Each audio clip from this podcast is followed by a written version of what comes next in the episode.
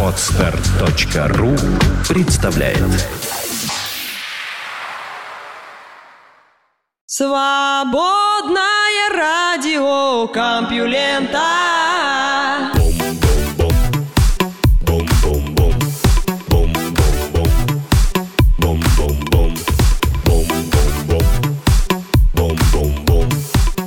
Здравствуйте, слушатели свободного радиокомпьюлента, вы слышите Лёшу Халецкого, а этот выпуск называется «Три циркача». Да, впереди смех, шутки, веселье. Наука и техника что межправительственная группа экспертов по изменению климата думает по поводу геоинженерных проектов. Твердо установлено, что наши выбросы парниковых газов меняют климат Земли. И что если мы хотим избежать дальнейшего потепления и подкисления океана, следует ограничить использование ископаемого топлива. Однако имеется своего рода план «Б», предполагающий сознательное воздействие на климат – геоинженерию. Одни геоинженерные проекты сравнительно просты, другие напоминают терраформирование из научной фантастики. В недавнем докладе межправительственной группы экспертов ООН по изменению климата содержится обзор исследований, посвященных двум основным категориям геоинженерии – извлечению углекислого газа из атмосферы и снижению количества солнечного света, достигающего Земли. Пока ничего не говорится о практической осуществимости того и другого метода.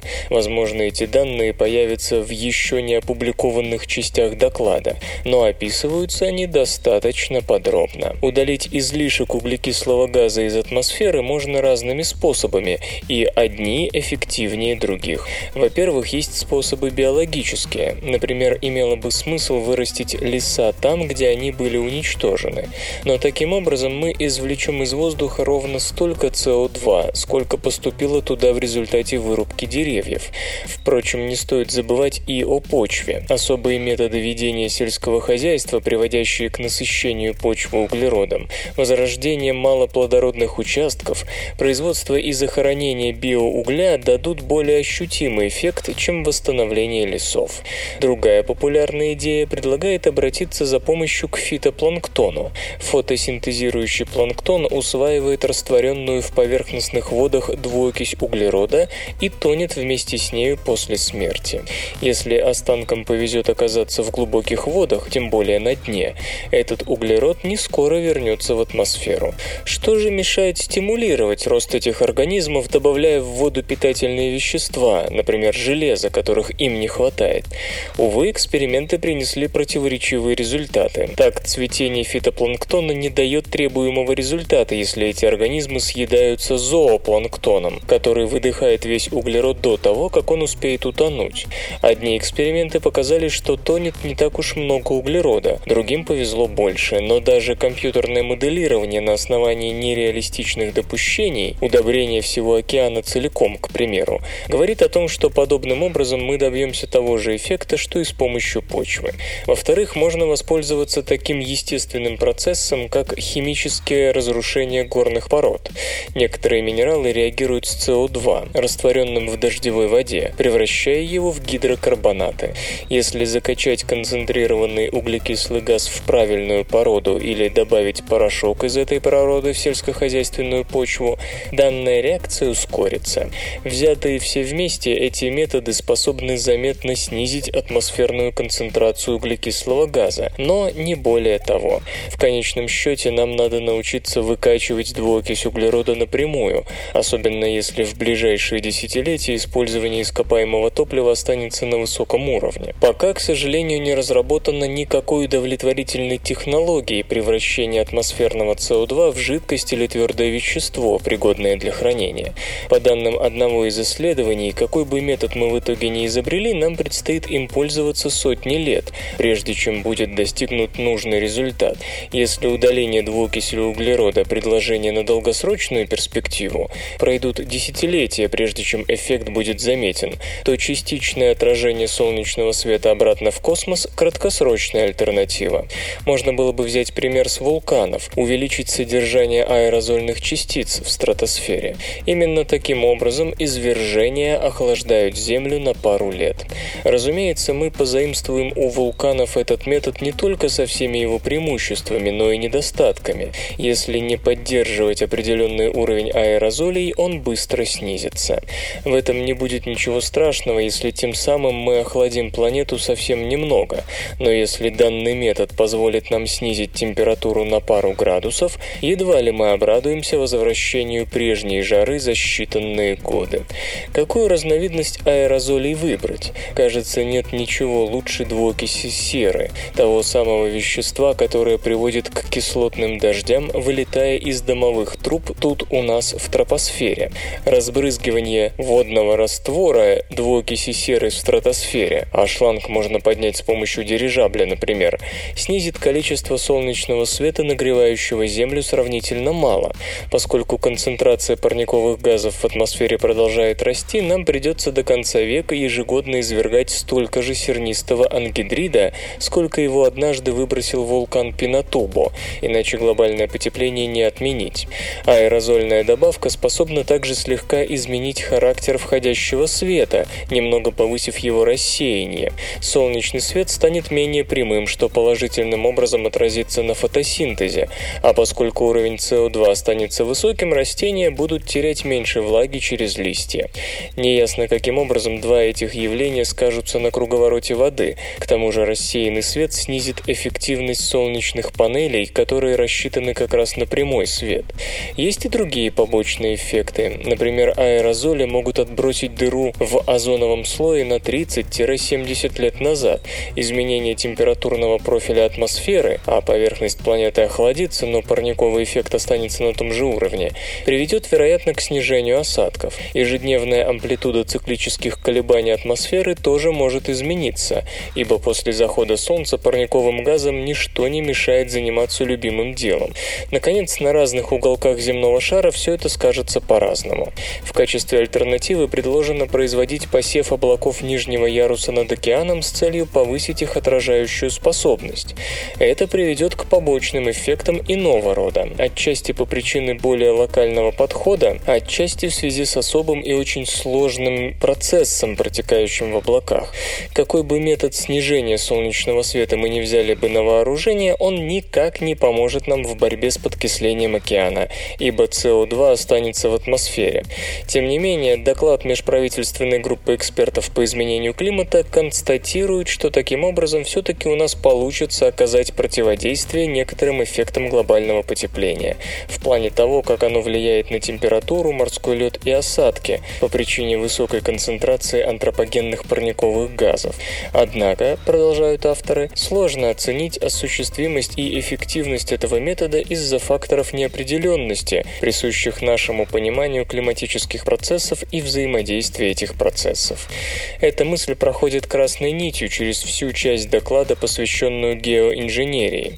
Исследования в этой области пока находятся на ранней стадии, и мы еще очень немного знаем о предложенных методах.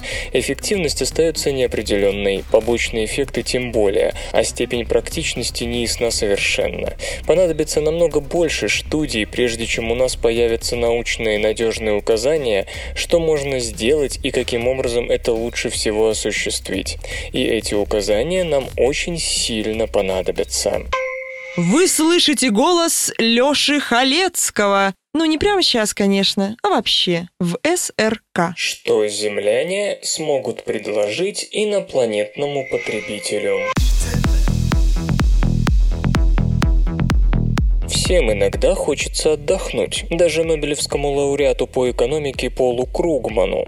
Несколько лет назад он написал эссе на неожиданную тему о межзвездных финансах, о чем, конечно, все давно забыли, но ему не лень лишний раз напомнить. Автор с удовольствием шутит, хотя серьезно-сатиристические нотки тоже просматриваются.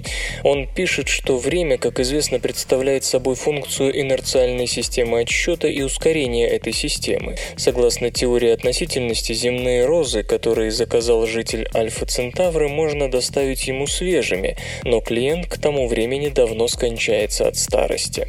Иными словами, главная проблема межзвездной торговли – огромное расстояние. Нормой станут не курсирующие туда-сюда грузовые корабли, а полет в один конец. Естественно, электромагнитная коммуникация намного быстрее перевозки материальных товаров. Кстати, именно с такой ситуацией мы уже столкнулись на Земле.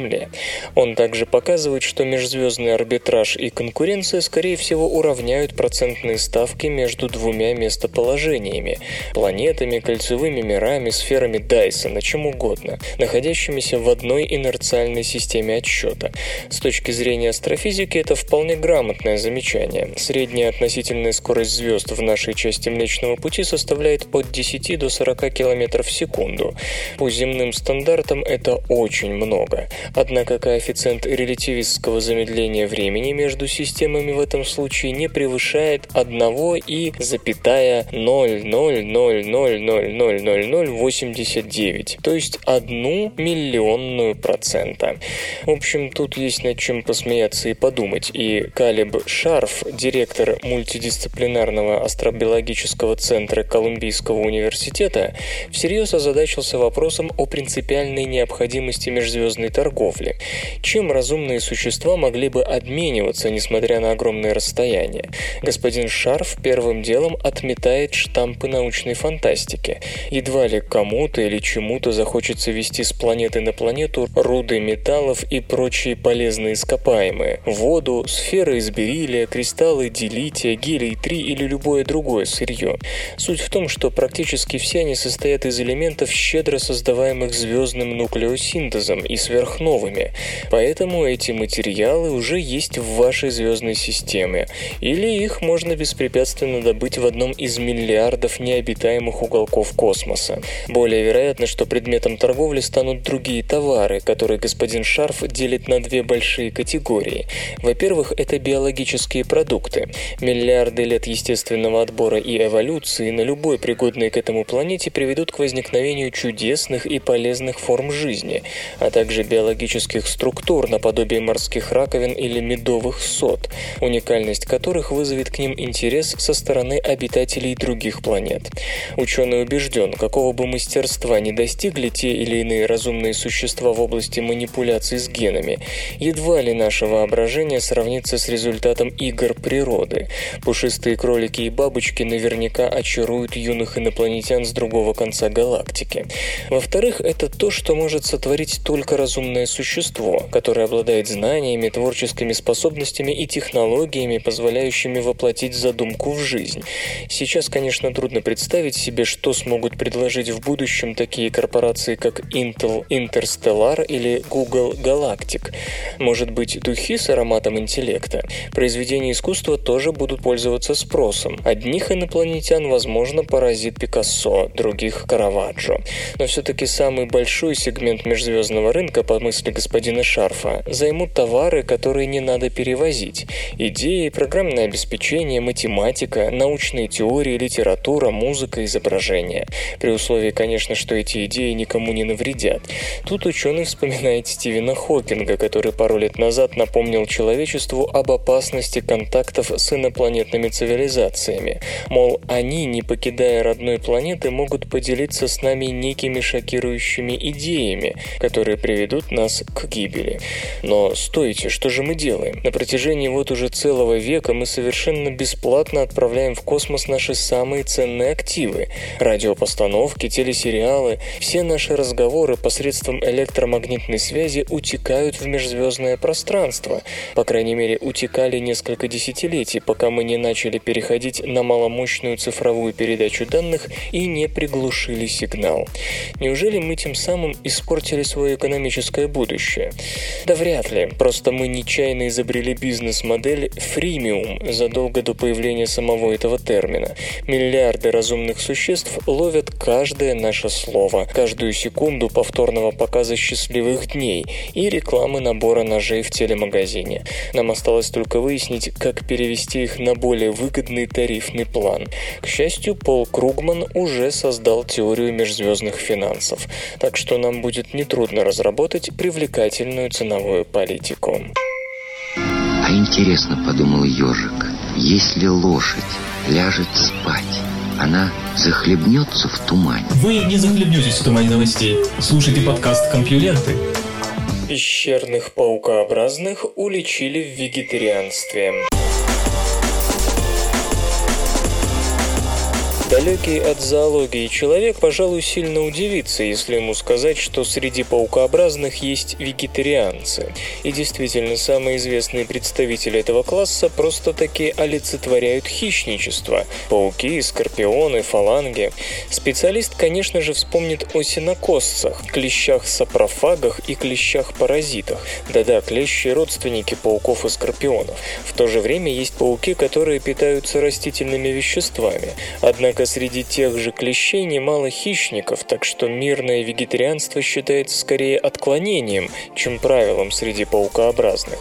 Вот почему так удивились Ярослав Смрж и его коллеги из Карлова университета Чехия, когда присмотрелись к образу жизни пальпиграды эукоенения спилаи.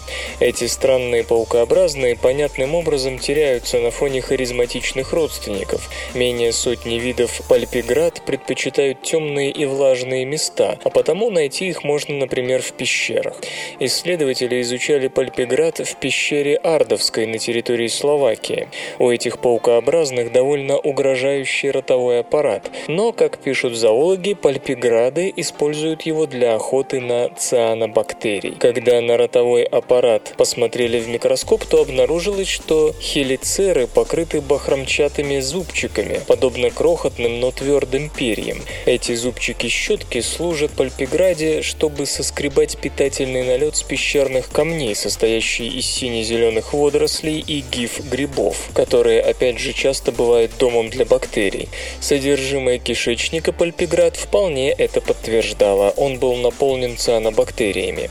В данном случае зоологи работали только с одним видом Пальпиград, но все они живут в более или менее одинаковых условиях. И это дает основание полагать, что свирепых хищников среди них не обнаружится, так что, возможно, это единственный отряд среди паукообразных, целиком перешедший на столь мирный способ питания. Вслух и с выражением читаю стихотворение. Владимир Лившиц, Бокс.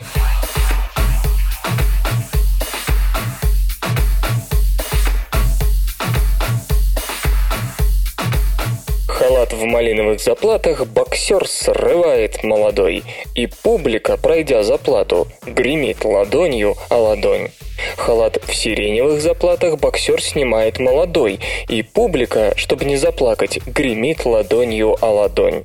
Сведя бугры надбровных дуг, бойцы вступили в зону боя, потом сплелись в безмолвный круг в одно мелькание ребоя.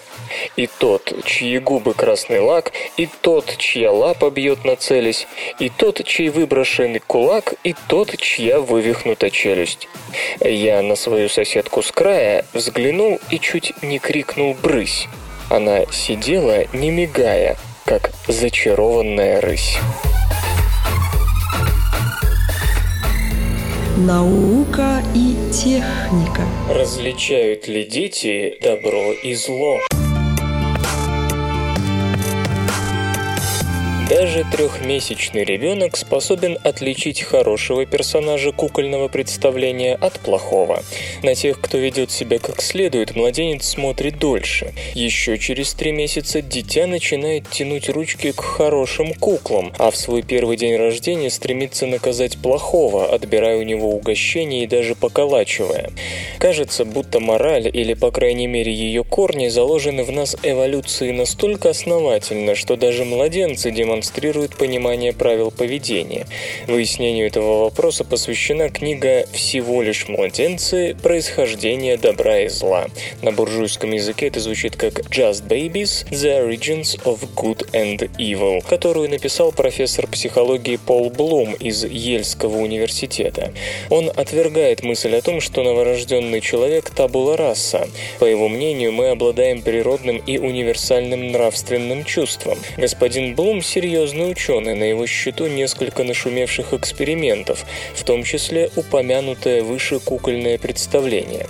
Живым и доступным слогом он пишет также об исследованиях, в которых принимали участие взрослые представители разных культур, в том числе современные охотники и собиратели. Автор обращается также к философии и религии, соглашаясь с тем, что основание этики можно увидеть в стремлении противодействовать аморальной силе естественного отбора. Очевидно, что принцип «возлюби ближнего своего» имеет эволюционные корни, но господина Блума интересует более сложный вопрос о происхождении универсальной морали. Дарвин, к примеру, ставил на групповой отбор.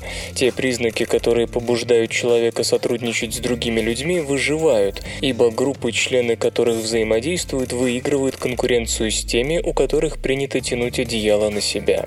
У этой, на первый взгляд, логичной гипотезы есть, однако, серьезный недостаток. Надо еще доказать, что действительно могут существовать группы, в которых все сотрудничают друг с другом, ведь появление в них хотя бы одного эгоиста портит всю картину. Поэтому в свое время было сделано уточнение. Конкуренцию выигрывают те коллективы, в которых хорошие наказывают плохих.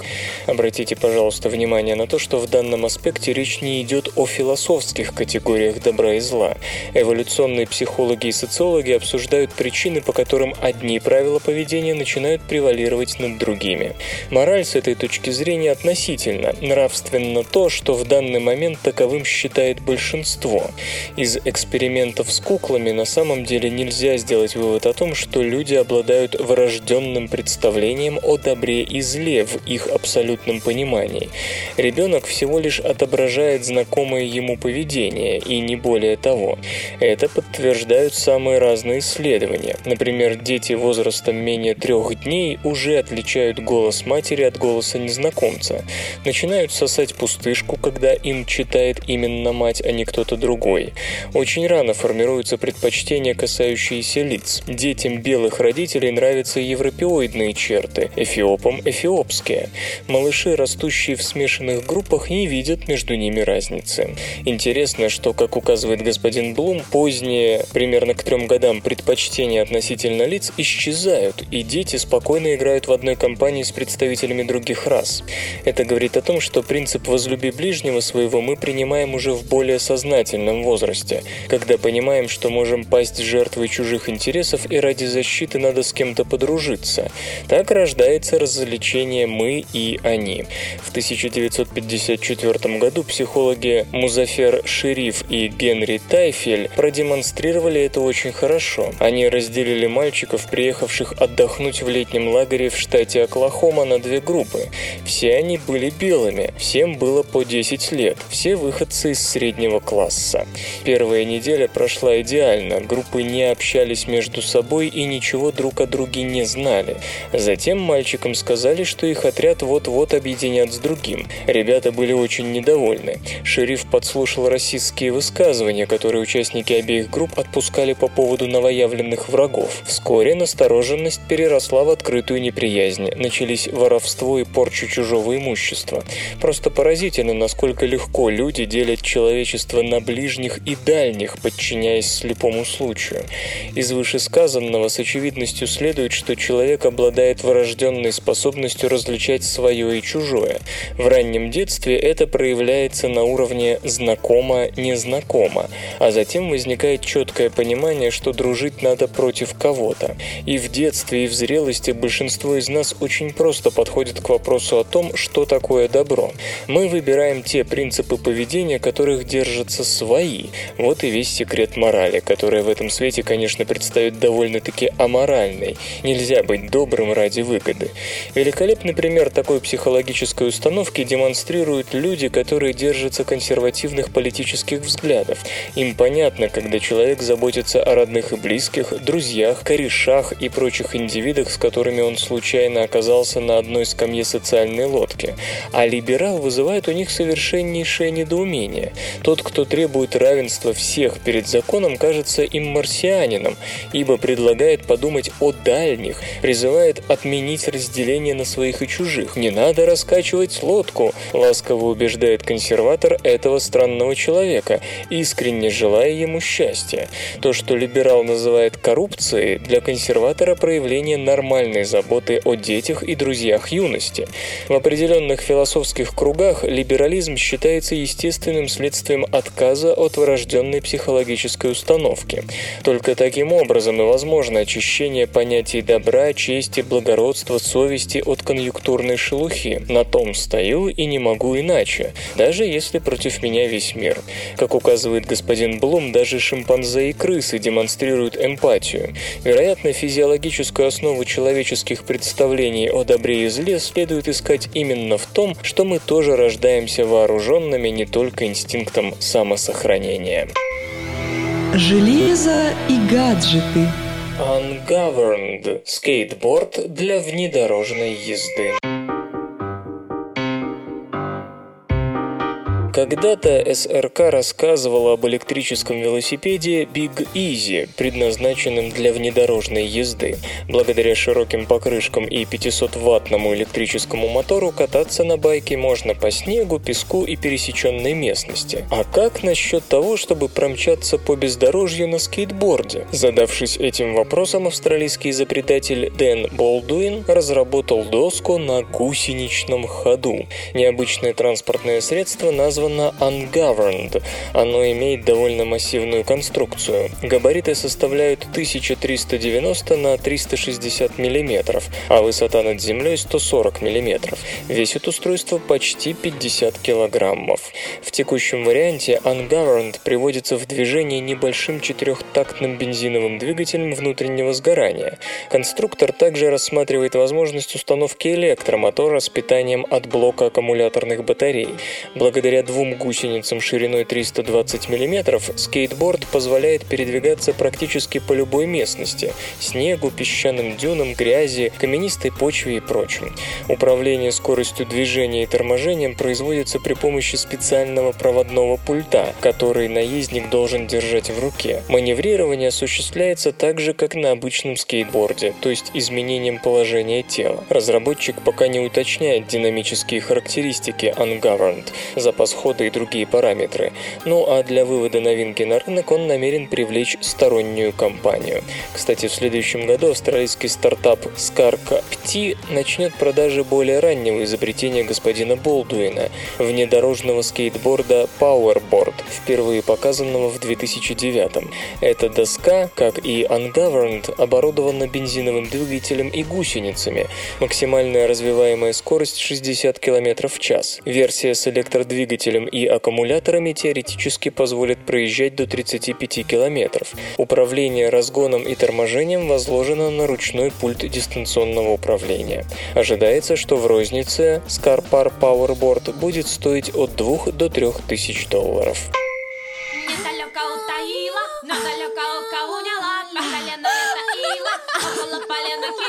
недалеко утаила, но далеко по колено лето ила, недалеко утаила, поле полыни, по колено лето ила, пух тополей кинула.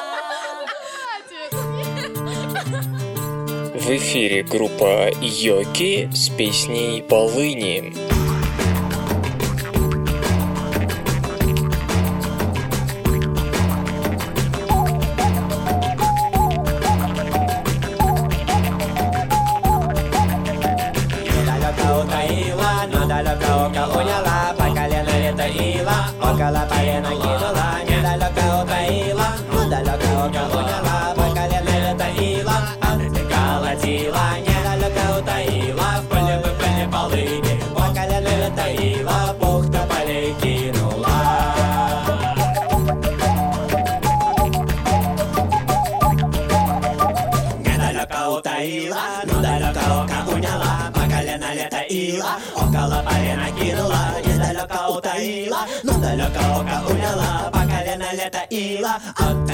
Такого тила, недалеко утаила, в поле выпали полыни,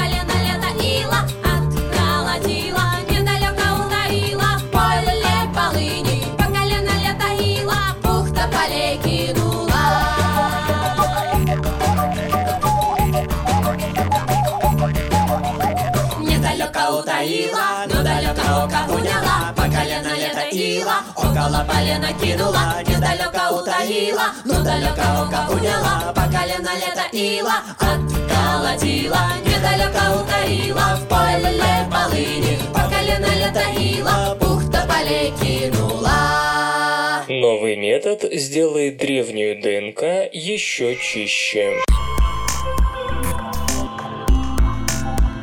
Когда ученые берутся за расшифровку ДНК древних людей, то им приходится иметь дело лишь с короткими фрагментами молекул, которые к тому же составляют менее 1% от всей ДНК, найденной в останках.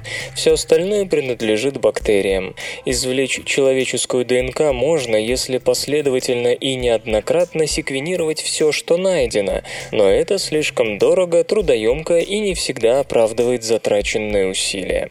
Поэтому обычно используют используют другой метод. Берут ДНК современного человека с теми генами, которые особенно интересуют исследователей, и запускают ее найденным образцам. ДНК нынешних и древних людей, хотя и могут отличаться, но все равно достаточно близки, чтобы почувствовать комплементарное сродство друг к другу. Так, исследователи могут выудить древнюю человеческую ДНК, не обращая внимания на бактериальный мусор. Однако и этот способ не слишком дешев. Кроме Кроме того, так можно работать лишь с небольшой частью генома. Мы ведь не знаем, какие человеческие гены остались в древних останках, и по-хорошему через такой образец нужно прогнать весь современный геном. Поэтому ученые выбирают лишь некоторые современные гены, на которые и ловят древнюю человеческую ДНК. Однако специалисты из Стэнфорда придумали, как можно без особых затрат проверить ДНК из останков на соответствие всему геному геному. Карлос Бустаманте и его сотрудники предлагают использовать для этой цели РНК, которую можно произвести в пробирке в любых объемах с небольшого ДНК-шаблона. Такие РНК соединяются с человеческой ДНК в ископаемом образце. Сама же РНК соединена с особыми полимерными шариками, которые позволяют вымыть из реакционной смеси весь молекулярный мусор. В итоге в руках исследователей оказываются шарики, на которых которых сидит РНК, связавшая ДНК. Чтобы освободить ДНК от РНК, все это обрабатывают разрушающим РНК ферментом. Полученную ДНК можно направить на секвенирование. Все, что будет прочитано, относится к человеку, и это будет действительно вся человеческая ДНК, содержащаяся в образце. Естественно, метод уже испытали в деле, на древних костях, зубах и волосах, чей возраст составлял от 500 до 3500 тысяч лет. Оказалось, что количество человеческих последовательностей ДНК, которые можно получить таким способом, в 2-13 раз больше, чем если бы над образцом трудились в привычном порядке. То есть, грубо говоря, вместо одного человеческого гена из той же самой кости теперь можно вытащить 13. Понятно, что это позволит точнее представить историю развития человека, его миграции, генетических связей между группами и тому подобное. Технология поможет не только тем, кто занимается сугубо человеческой историей и эволюцией. Так, авторы собираются таким образом обработать останки древних собак, чтобы поставить точку в споре о том, когда же их все-таки одомашнили. Ну и, разумеется, нельзя забывать о криминалистике, в которой проблема очистки человеческой ДНК от чужеродных примесей не менее актуальна, чем в палеобиологии. Железо и гаджеты, ты. Электровелосипед Концепт 1865. Вперед в прошлое. Один из крупнейших в мире химических концернов BASF изобрел заново пеннифартинг, ранний велосипед, у которого переднее колесо в несколько раз больше заднего, а в системе педального привода не используется цепь. Представленное транспортное средство названо Concept 1865. Цифры выбраны не случайно. С одной стороны, это год основания BASF, с другой, именно во второй половине XIX века пеннифартинги снискали популярность популярность. Фактически это были первые в истории двухколесные средства передвижения, которые стали именоваться велосипедами. В БАСФ задумались, каким бы мог быть ранний велосипед, если бы инженеры и конструкторы той поры имели доступ к современным материалам и технологиям. Для создания концепта были привлечены сотрудники дизайнерской студии Ding 3000. И вот что из этого вышло. В концепт 1865 сплошь и рядом применяются самые передовые материалы, а использование металла сведено к минимуму. Из него изготовлены только детали электромотора, тормозов, а также колесные оси. Все остальные элементы произведены на основе различных типов пластика и пенорезины, эпоксидной смолы, а также полиуретана. Рама, передняя вилка и руль изготовлены из углеродного волокна, обеспечивающего высочайшую прочность. Для седла выбран эластичный материал Elastoflex W, применяющийся в автомобилестроении. Передние и задние колеса выполнены на основе термопластика. Диаметр переднего колеса, непосредственно приводящегося в движение педалями, составляет 39 дюймов. В центр 24-дюймового заднего колеса вмонтирован водозащищенный блок с электроприводом. На фронтальной вилке предусмотрены ленты светодиодных огней, обеспечивающие ровный рассеянный свет. Сзади также имеется LED-подсветка. Мощность примененного электромотора составляет 250 Вт, а вот динамические характеристики разработчики не уточняют. Блок аккумуляторных батарей размещен в съемном седле с ручкой для переноски. Это упрощает подзарядку и обеспечивает оптимальные условия хранения источника питания во время простоя байка. Разработчики говорят, что все примененные в конструкции велосипеда материалы и элементы обеспечивают очень хорошие эксплуатационные характеристики, высокую надежность и долговечность. Увы, концепт 1865 создан в первую очередь с целью демонстрации достижений современной химической промышленности, а поэтому увидеть это транспортное средство на дорогах общего пользования вряд ли когда-нибудь удастся.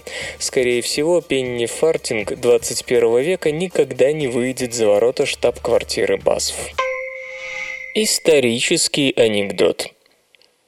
Аксаков вспоминает такой случай. Однажды, повидавшись и побеседовав с Жуковским, он спросил, не возвратился ли домой Гоголь. «А Гоголь никуда не уходил», — сказал Жуковский.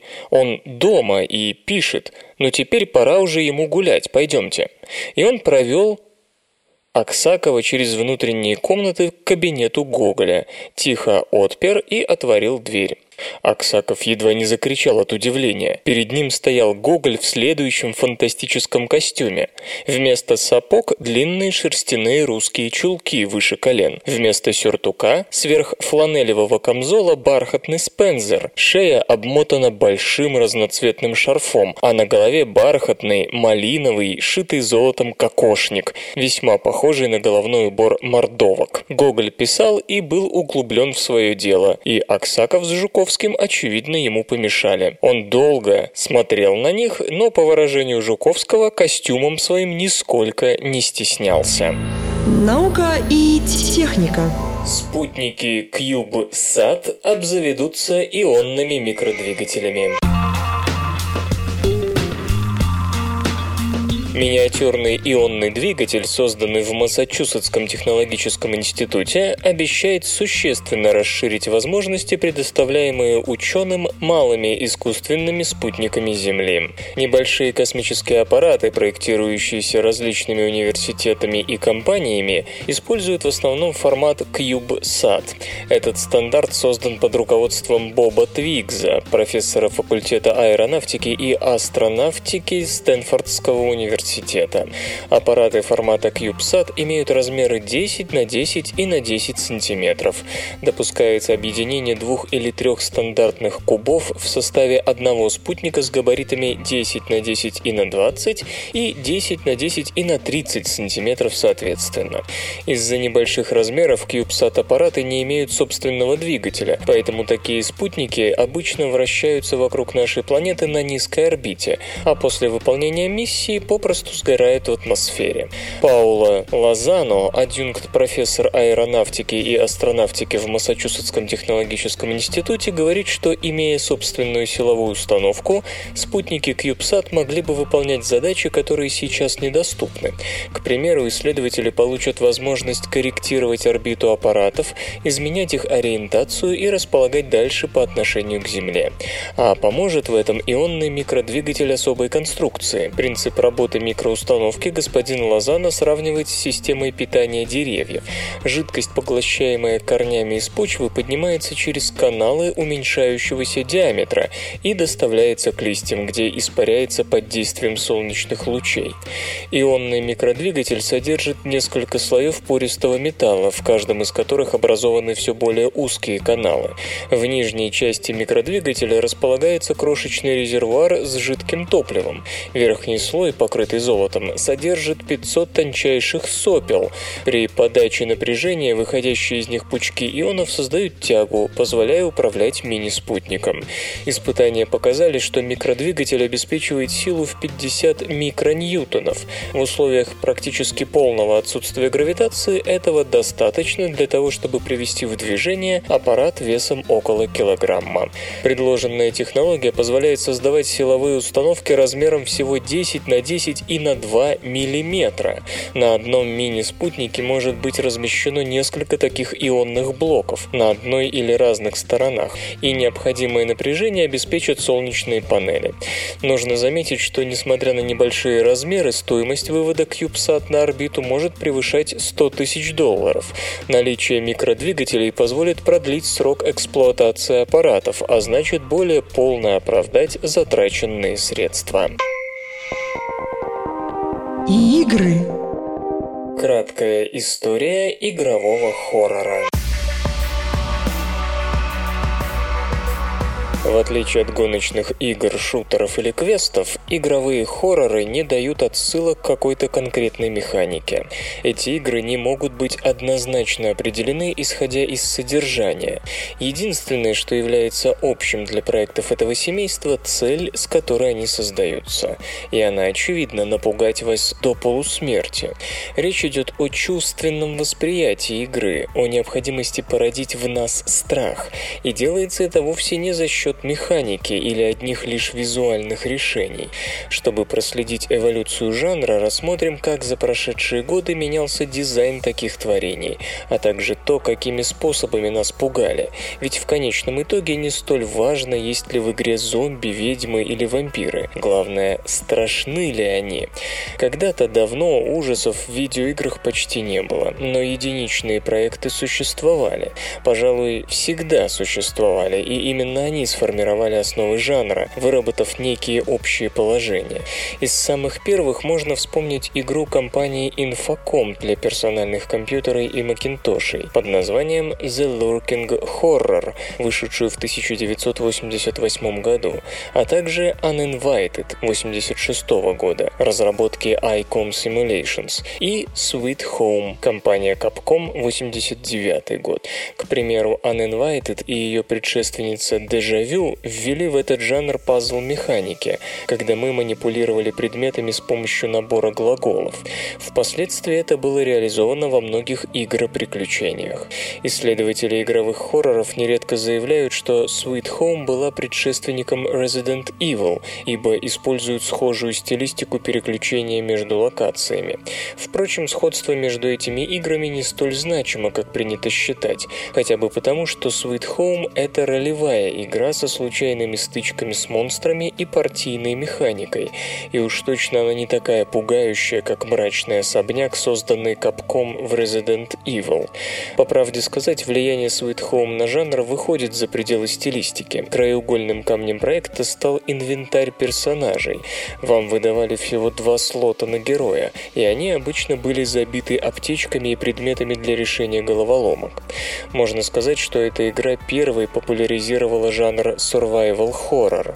Проект дал ощущение реальной борьбы за выживание. Как только место в инвентаре кончалось, а это происходило очень быстро, единственное, что оставалось, бросить второстепенный предмет на пол и вернуться за ним позже. В игре, где каждое путешествие опасно, а все пути ведут к потенциальной гибели, часто приходилось продумывать дорогу назад через половину карты и постоянно сражаться со стремительно заканчивающимся временем. Sweet Home вынуждала жертвовать важными предметами, чтобы перейти на следующий этап, тем самым уничтожая любые зоны комфорта и ощущение силы и уверенности, которые возникали у играющего.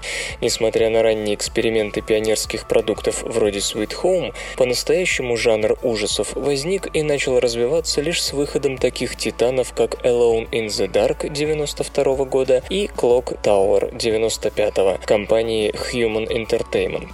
Обе игры оставили неизгладимый след в истории жанра и во многом стали точкой отсчета для современных хорроров.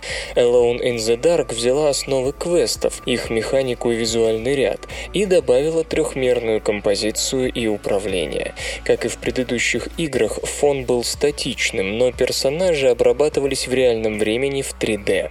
И, конечно, все задники были прорисованы так, чтобы давать ощущение перспективы и глубины.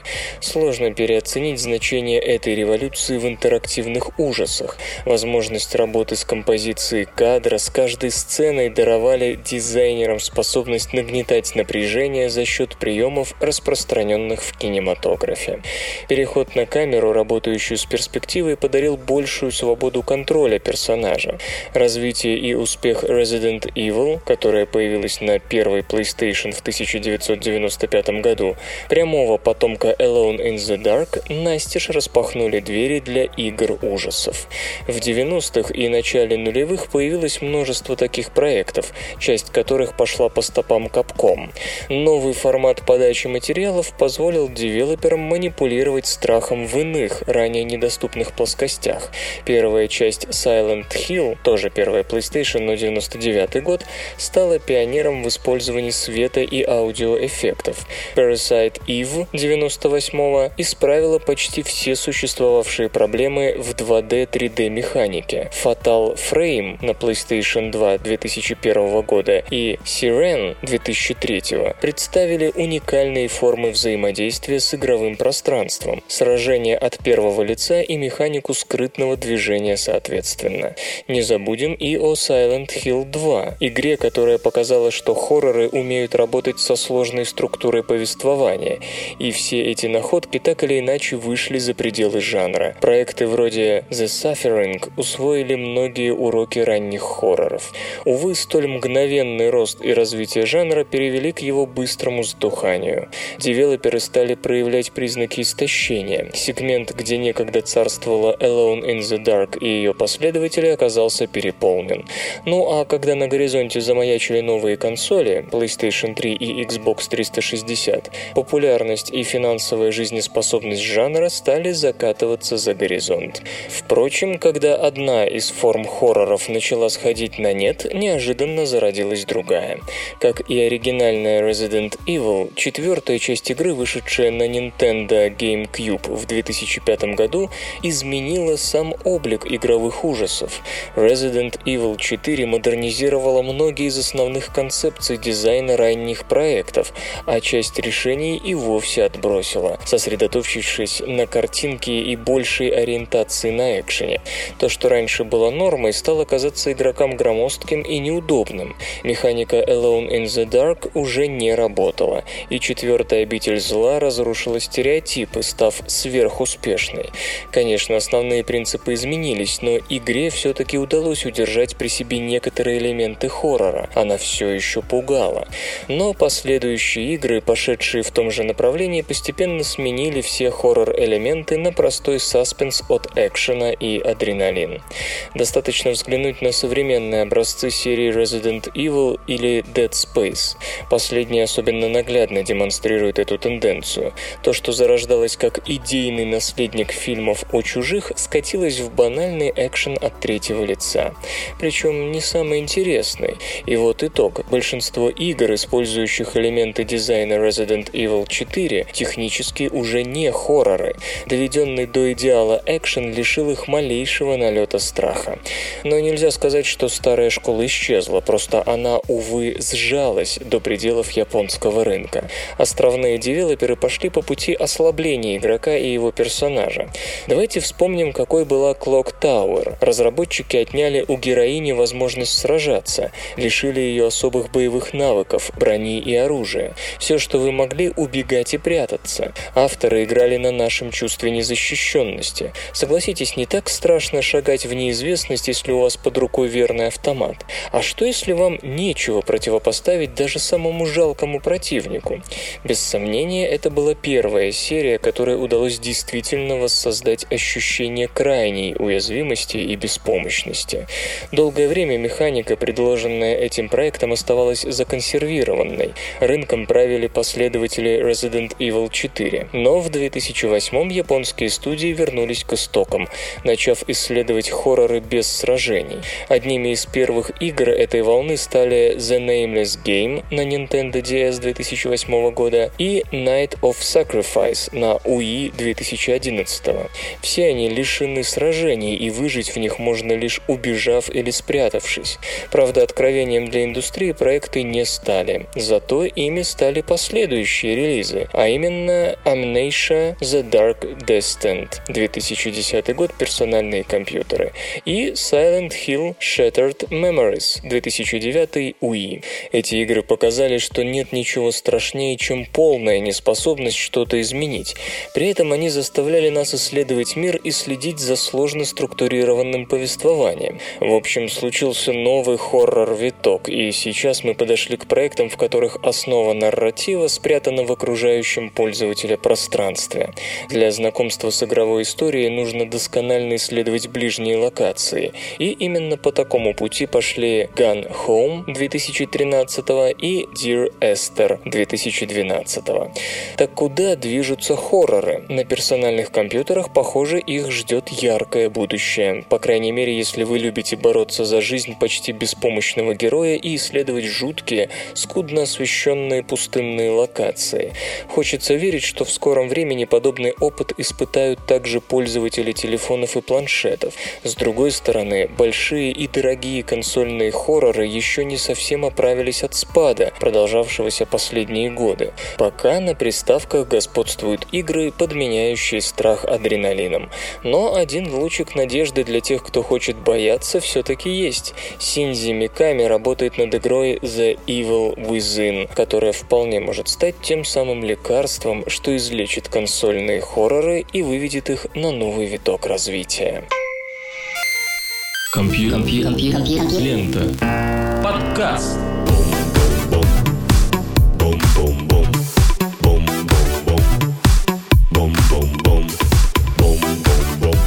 Циркача закончили свою работу, вы слышали Лёшу Халецкого, «Свободное радио Компьюлента» и песенка. Свободное радио Компьюлента. Скачать другие выпуски подкаста вы можете на podster.ru